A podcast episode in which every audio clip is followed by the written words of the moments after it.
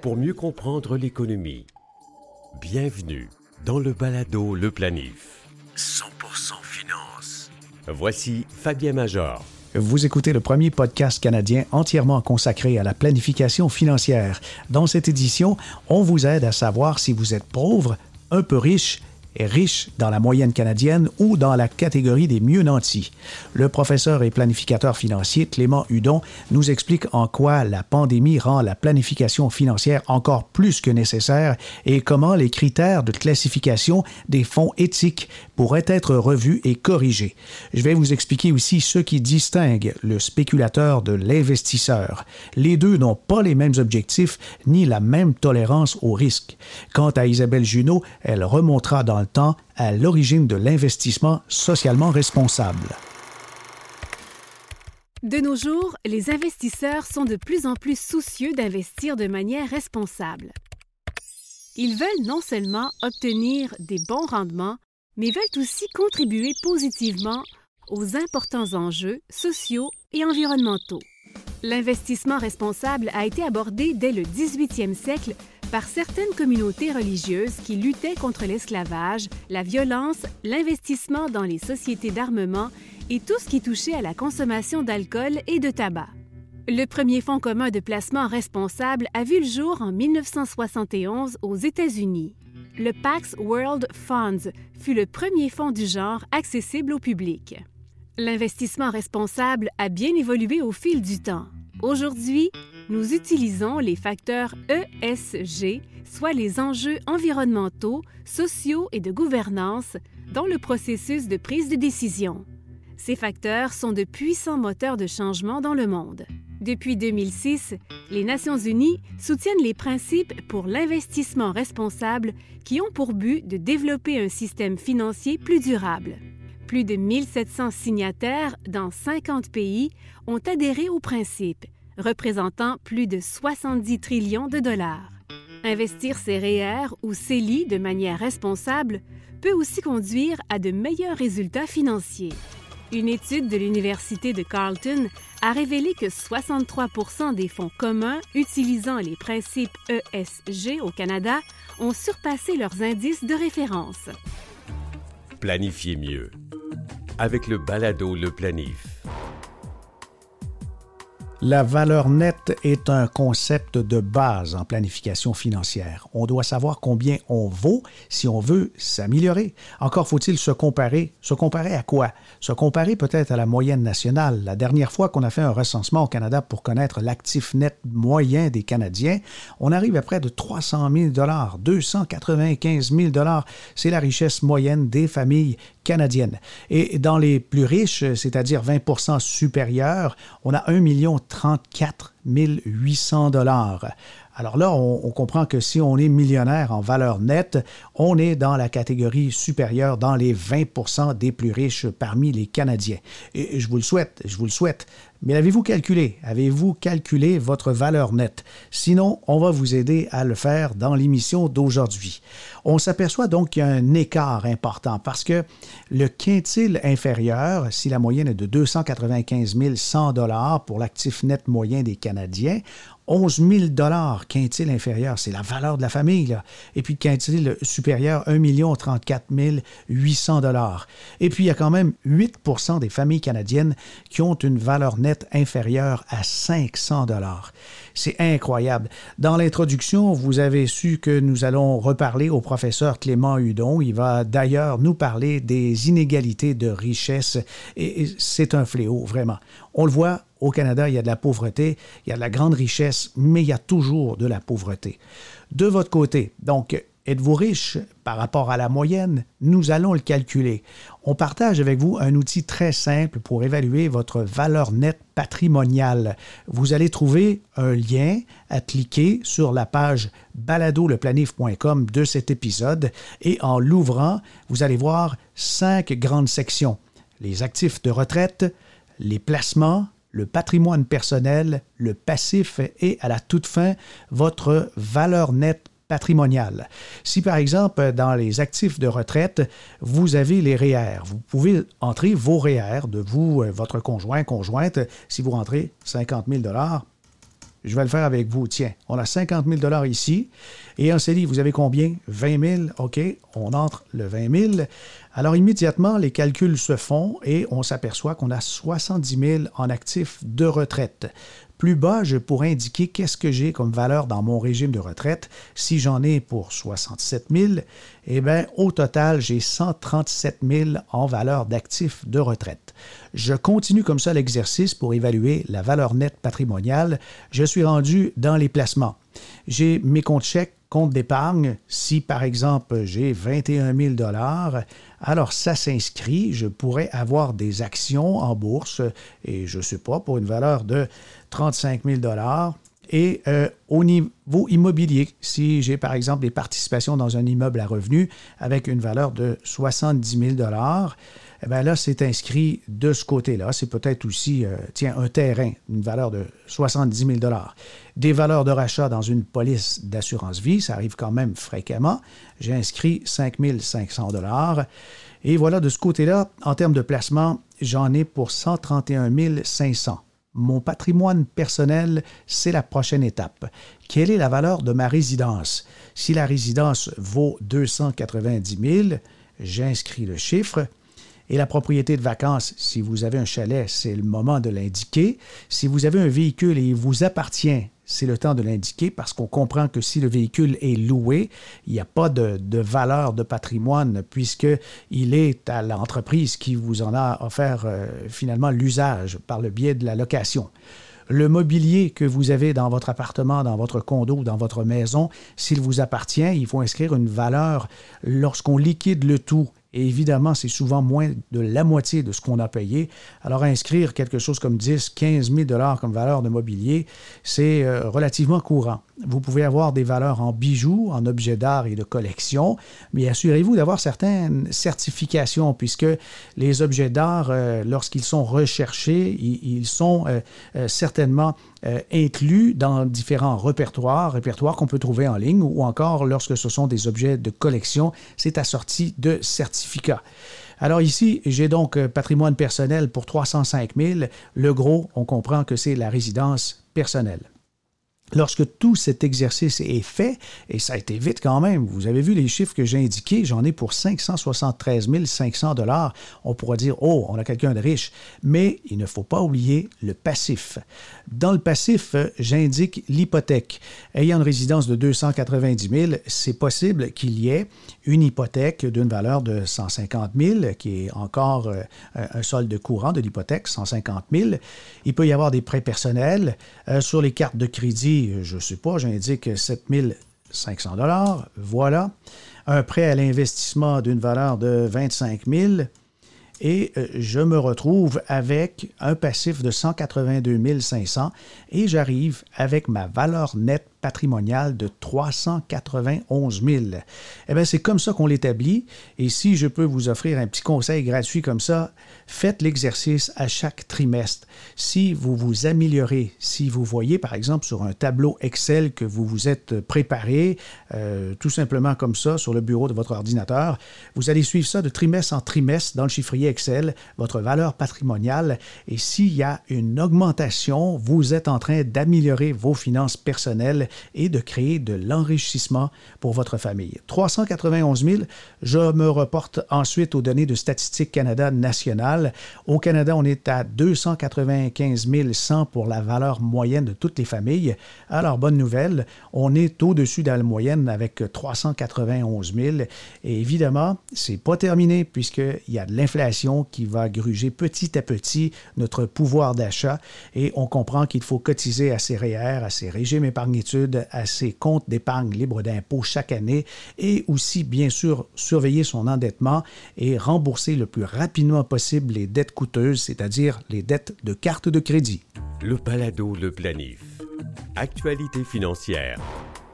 Voici Fabien Major. Le professeur Clément Hudon est enseignant à l'Université TELUC, également planificateur financier. Il est avec nous et c'est le moment de parler des crises qui sont peut-être des moments propices pour réviser sa planification financière. Pourquoi est-ce aussi important, Clément? Bien, je pense que s'il y a une raison qui, valide de revoir sa, planification financière, c'est bien une pandémie. si la pandémie n'amène pas une révision de la planification financière, je me demande qu'est-ce qui va le mériter. Une des premières choses que la pandémie a démontré clairement, c'est l'importance d'un fonds d'urgence. Le fonds d'urgence, on en parle souvent à nos clients, le fameux 3 six mois de salaire net de côté pour des éventualités où on ne pourrait pas travailler. Bien, souvent, des gens vont dire Ah, ben, j'ai une marge de crédit non utilisée, j'ai des cartes de crédit. C'est vrai. Sauf que quand les choses reprennent, vous devrez rembourser ce que vous en avez emprunté. Mais si vous avez un fonds d'urgence, ça va vous permettre de passer à travers les moments difficiles. Plus que ça, ça va peut-être garantir que ce que vous avez accumulé pendant 20 ans, votre maison, votre épargne, votre chalet, votre compte de retraite, mais que vous allez le conserver, puis vous ne ferez pas faillite.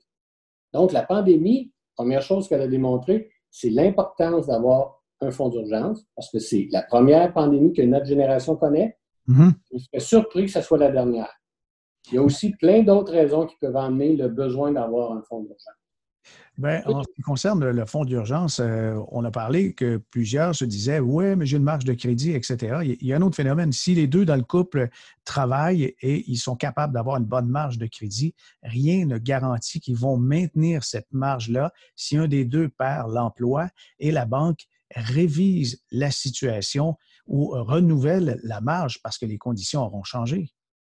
Exactement. Dans le fond, c'est la loi de Murphy. Hein. Quand ça va mal, ben, c'est justement au moment où il ne fallait pas que ça aille mal. Et le plus bel exemple de ça, baisser un fonds d'urgence. Hein. Un montant qui est là en cas d'urgence. Le CELI peut être une belle façon de mettre des montants de côté et de s'assurer que le rendement va être à l'abri de l'impôt. Et c'est là. Et on n'y touche pas, sauf en cas d'urgence. Une deuxième raison qui peut vous amener à revoir votre plan financier, c'est les marchés boursiers. Ils ont été extrêmement volatiles dans les derniers mois et il y en a qui ont découvert que finalement, leur tolérance au risque n'était pas aussi élevée qu'ils pensaient. Donc, ça peut être bien en ce moment de revoir son portefeuille pour savoir est-ce que son portefeuille est en ligne avec ses valeurs, avec sa tolérance au risque. On a aussi réalisé pour certains, puis d'autres vont le réaliser bientôt avec sera certainement une deuxième vague de la pandémie, nous sommes tous mortels. Et avec cette pause-là avec notre famille, ça nous a fait réaliser qu'arriverait-il si je partais? Qu'arriverait-il si mon conjoint, ma conjointe partait? Et plusieurs d'entre nous sont sans doute dit oh, est-ce que je suis bien protégé? Est-ce que j'ai une couverture d'assurance qui va vraiment protéger ma famille, s'assurer que mes enfants, ma conjointe, mon conjoint qui reste, vont être capables de, comment dire, réaliser les objectifs qu'on s'était fixés? Le plus facile à, penser comme, objectif, c'est l'étude des enfants. Hein? Bon, ben, je pense que là, c'est le temps de faire une pause et dire est-ce que moi, ma famille, on est tous bien protégés au niveau des assurances? Est-ce qu'on a un testament en ordre, récent, réaliste? Est-ce qu'on a les mandats légaux nécessaires, que ce soit des mandats pour l'incapacité ou peu importe, toutes sortes de choses qui peuvent être regardées? Toutes ces questions plates-là qu'on appelle, là, ben, je pense que dans le moment, on comprend qu'elles sont très importantes. Oui, vraiment.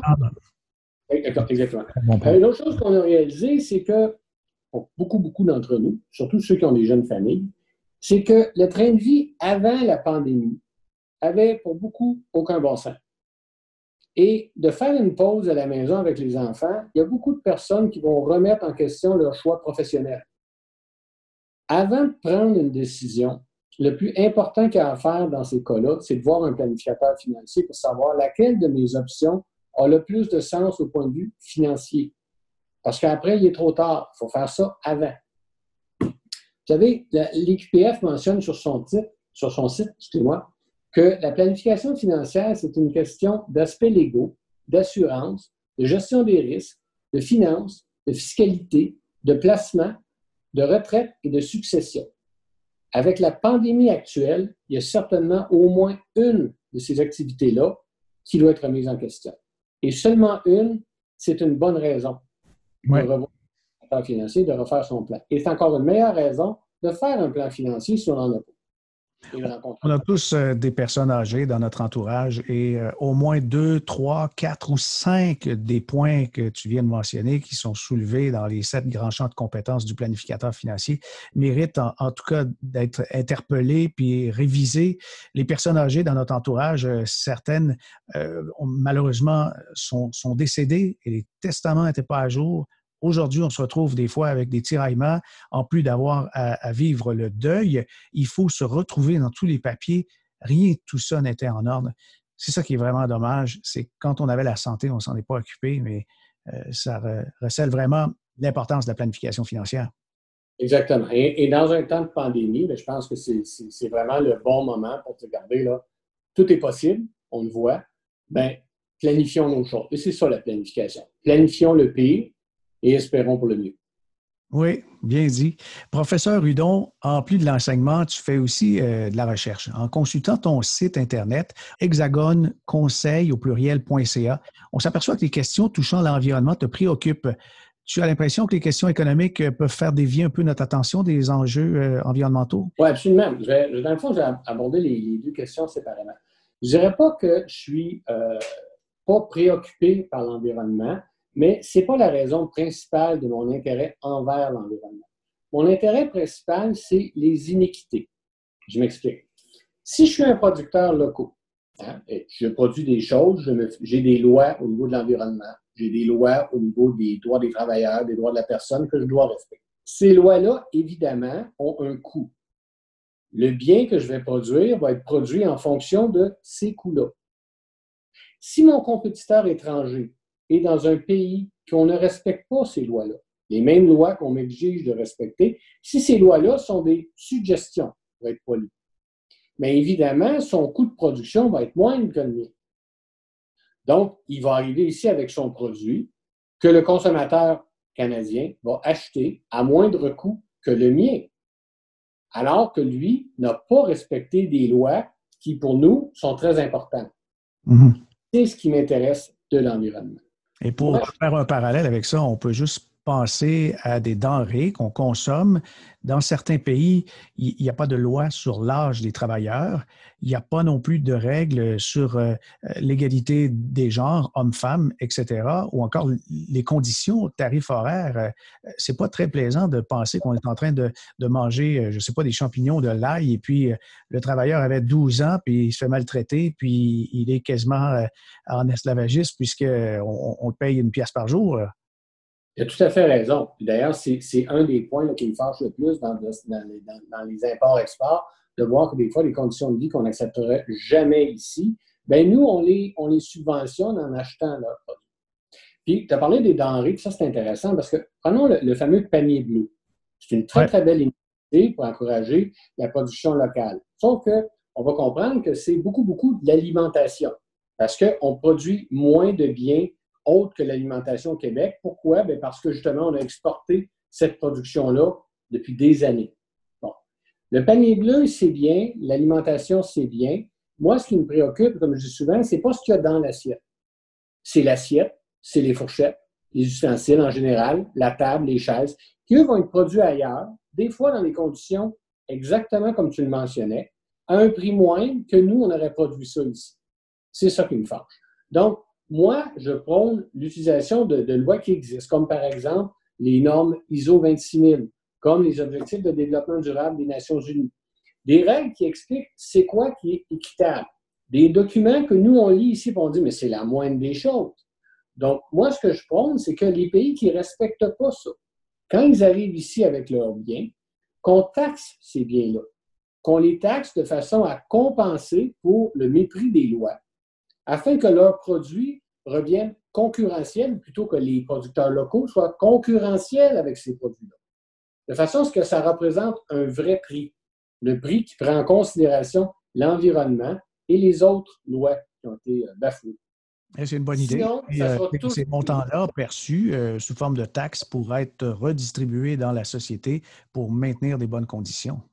Exactement. C'est comme j'expliquais dans un de mes articles qui touchait justement ça on pourrait prendre ces argents-là pour aider nos entreprises à adhérer plus sérieusement à des normes sur l'environnement.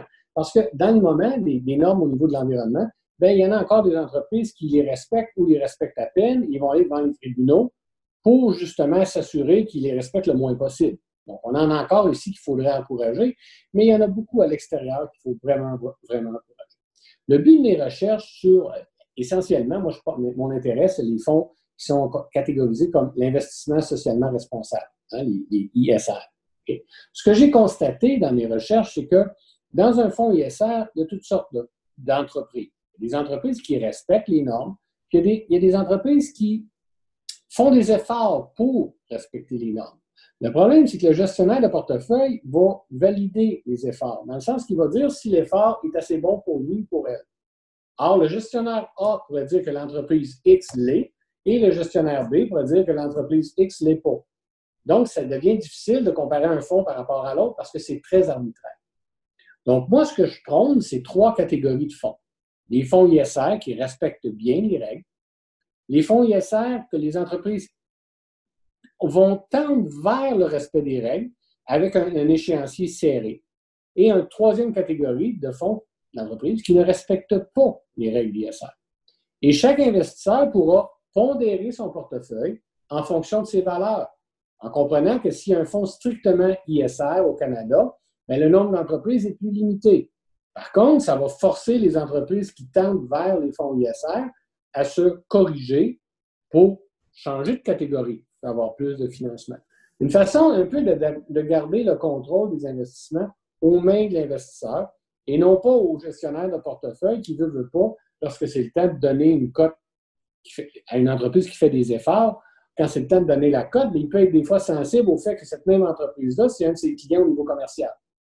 Hein? Si on met ça dans les mains de l'investisseur, il n'y a pas ce risque-là.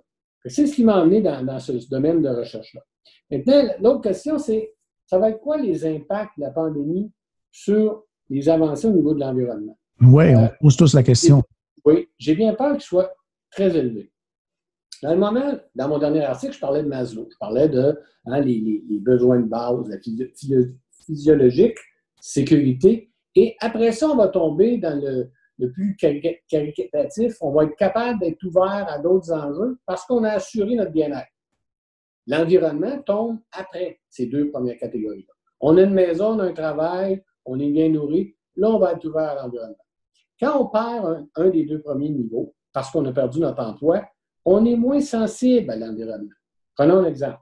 Souvent, quand il y a une nouvelle entreprise qui s'installe dans une région, les gens vont parler beaucoup des emplois qui vont être créés mais ils ne parleront pas, est-ce que cette entreprise-là, ailleurs où elle existe, est-ce qu'elle respecte l'environnement? Parce que les gens vont dire, ben, vous savez, il faut manger. Donc, à ce moment-là, c'est comme si l'environnement prenait le bord. Ça, c'est vrai pour les entreprises qui veulent s'implanter au Québec, mais c'est vrai pour les entreprises qui existent au Québec. Prenons par exemple l'entreprise de la fonderie Horn en Abitibi-Témiscamingue. Ils ont un problème avec le taux d'arsenic, qui respecte à peine les règles au niveau de l'environnement. Et ils se battent en cours pour démontrer qu'ils les respectent, puis dans le fond, ils n'ont pas à les respecter autant, et ainsi de suite. Au lieu d'être de l'avant, mais dans le sens contraire, pour les dépasser les normes. Pour être ceux qui sont vraiment, vraiment propres, bien, ils se battent pour être le moins propre possible tout en étant légal. Ouf. Bien, ça, c'est aujourd'hui, c'est au Québec. Ce n'est pas, pas dans les années 50. Mm-hmm. Donc, un autre point qu'on a remarqué grâce à la pandémie, bien, on a réduit nos. Euh, on a presque atteint même nos cibles en matière de réduction des émissions de carbone pour l'année 2020. Oui, il paraît que c'est 17% euh, en moins pour la production des gaz. Mais pour faire ça, il a fallu mettre l'économie sur pause pendant trois mois. Donc, à long terme, c'est impensable.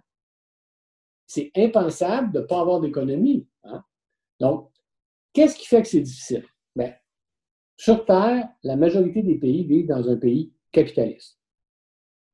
Même la Chine, qui est officiellement communiste, pratique un capitalisme d'État. Oui. Mais dictature, dictature de marché aussi. Dictature de marché, ça peut s'apparenter. Exactement. Donc, on a euh, le capitalisme, ça exige une croissance économique perpétuelle. Il faut toujours, toujours, toujours qu'il y ait une croissance économique. Les ressources sur la planète, ils sont abondantes, mais il y a quand même une limite. Donc, les deux sont un peu opposés. Hein. C'est difficile de toujours, toujours croire tout en faisant attention à la planète. Donc, si on veut mettre l'environnement en premier plan devant tout, même devant l'être humain, bien là, il va falloir penser à un système genre communiste, genre totalitaire, qui ne tolérera pas rien, rien d'autre que ce système-là. Pas possible d'être capitaliste au sein de ça, pas possible d'être même socialiste. Alors que le système capitaliste permet le communisme, permet le socialisme et d'autres moyens. Bon. Si on veut faire ça, mais ça va prendre un système, comme je dis, genre communiste, totalitaire. Moi, là, je ne voudrais pas vivre dans un système comme ça. Je pense qu'on peut trouver un équilibre entre les besoins économiques des gens et les besoins de la planète. Ben, il est clair que beaucoup de solutions écologistes démontrent rapidement, mais ça prend un peu de temps, des avantages économiques. Et euh, souvent, euh, on, parlait du monde avant pandémie qui était très, très euh, matérialiste et puis de consommation ou parfois de surconsommation. Comme on a des objectifs à très court terme, c'est évident que les avantages économiques de l'écologiste ne sont pas apparents en, quelques jours, en quelques semaines. Mais là, en vivant en pandémie, on, s'aperçoit peut-être des bienfaits. Vous avez raison. Et tantôt, quand j'ai parlé d'iniquité, c'est le plus bel exemple de pourquoi il faut arrêter les iniquités. Si moi, je joue avec les règles que vous me donnez, mais que mon voisin ne joue pas, qui, lui, ne respecte pas les normes, ne respecte pas les idéaux écologistes, environnement et tout, et m'arrive avec des produits qui ont été faits en polluant et tout, et qui me les vend moins cher, et que moi, je les achète, mais là, comme on dit l'expression, on se tire dans le pied. Pour que ça marche, il faut que tout le monde joue avec les mêmes règles du jeu dans tous les pays sur la planète. Et c'est ça le plus gros enjeu. Nous, ce qu'on peut faire, on ne peut pas obliger des pays comme la Chine à se conformer. Mais on pourrait dire ben, que ces produits-là, qui n'ont pas été faits selon des règles que nous, on tient à cœur, mais ces produits-là, on va les taxer pour compenser le fait qu'ils n'ont pas fait attention. Ça, ça va avoir un impact sur leur vente. Puis tôt ou tard, ils vont être obligés de respecter les lois que nous, on juge sont importantes. Il faut tous faire ça. Et ça, c'est tout un enjeu. Je comprends. Merci beaucoup, Clément, pour ces belles réflexions et euh, je vais déposer des liens pour que les gens puissent continuer à s'intéresser à tes, tes, champs de recherche. Je l'apprécie. Merci. Merci de m'avoir invité. Êtes-vous un spéculateur ou un investisseur? En latin, le terme speculator désigne l'observateur, l'éclaireur, l'espion du général. Et de nos jours, c'est ainsi qu'on appelle celui qui souhaite tirer profit d'évolution des prix d'un bien ou d'un titre de propriété. Il y a beaucoup de spéculateurs sur les actions en ce moment parce que, bien sûr, en mars, les marchés ont culbuté et il y a eu des baisses d'indices de 34-35 et on a vu une ouverture massive de nouveaux comptes auprès des firmes de courtage à escompte, c'est-à-dire les firmes de courtage où l'investisseur prend lui-même ses décisions. Alors, lorsqu'on veut tirer profit d'évolution des prix, il y a les actions, il y a les obligations, l'immobilier, les options, les devises, les taux d'intérêt, etc. Le spéculateur a le simple but que de réaliser un profit le plus rapidement possible. Il ne s'intéresse ni à la qualité des biens des titres, ni à l'impact social de ses décisions mise à pied, pauvreté, expropriation, famine, etc., mais uniquement à l'écart des prix, qu'ils soient à la hausse ou à la baisse, pourvu qu'il y ait du potentiel de générer un profit. L'investisseur, lui, c'est différent du spéculateur. Il acquiert un bien ou un titre dans une perspective à très long terme. Il s'assure donc de connaître parfaitement l'objet de son intérêt. Avec Clément, on a parlé tantôt de l'inéquité, l'inégalité entre les richesses des, familles, tout ça. Mais c'est évident que lorsqu'on est un investisseur à long terme, on se démarque du spéculateur en tenant compte de l'aspect humain. On se documente sur les dirigeants des entreprises, les employés, les cadres, les clients. L'investisseur immobilier, lui, s'intéresse aussi à la qualité des matériaux, du secteur, des taxes, mais également aux locataires et au personnel d'entretien. Il est en effet conscient que les humains sont les gardiens de la valeur présente et future. C'est donc très différent du spéculateur. L'attitude adoptée et la durée pendant laquelle on investit son capital sont donc déterminantes pour distinguer le spéculateur de l'investisseur. Par exemple, si on fait des flips immobiliers à répétition, on est un spéculateur.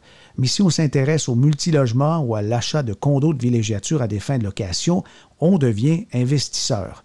On a tous une identité financière dominante, mais nous pouvons très bien être un épargnant pour ce qui est de notre CELI et conserver nos capitaux pour une dépense à très court terme et être un investisseur pour son REER et spéculateur pour une petite partie de son bas de laine. L'important, c'est de bien y penser, bien y réfléchir, de comprendre ces différences, puis de choisir ses placements en respectant ses limites. Oui, ben, je- oui, on- Voilà qui complète pour aujourd'hui le balado Le Planif. N'hésitez pas à partager ce podcast avec vos abonnés sur vos réseaux sociaux et nous recommander des invités ou des sujets. Écrivez à fmajor@asante.com. Pour des compléments d'informations et liens hypertextes sur les sujets de nos épisodes, visitez le site baladoleplanif.com. Tous les podcasts sont aussi disponibles sur vos appareils mobiles via les plateformes de Google et Apple Podcasts, les applications Stitcher et Spotify. Ici Fabien Major. À bientôt.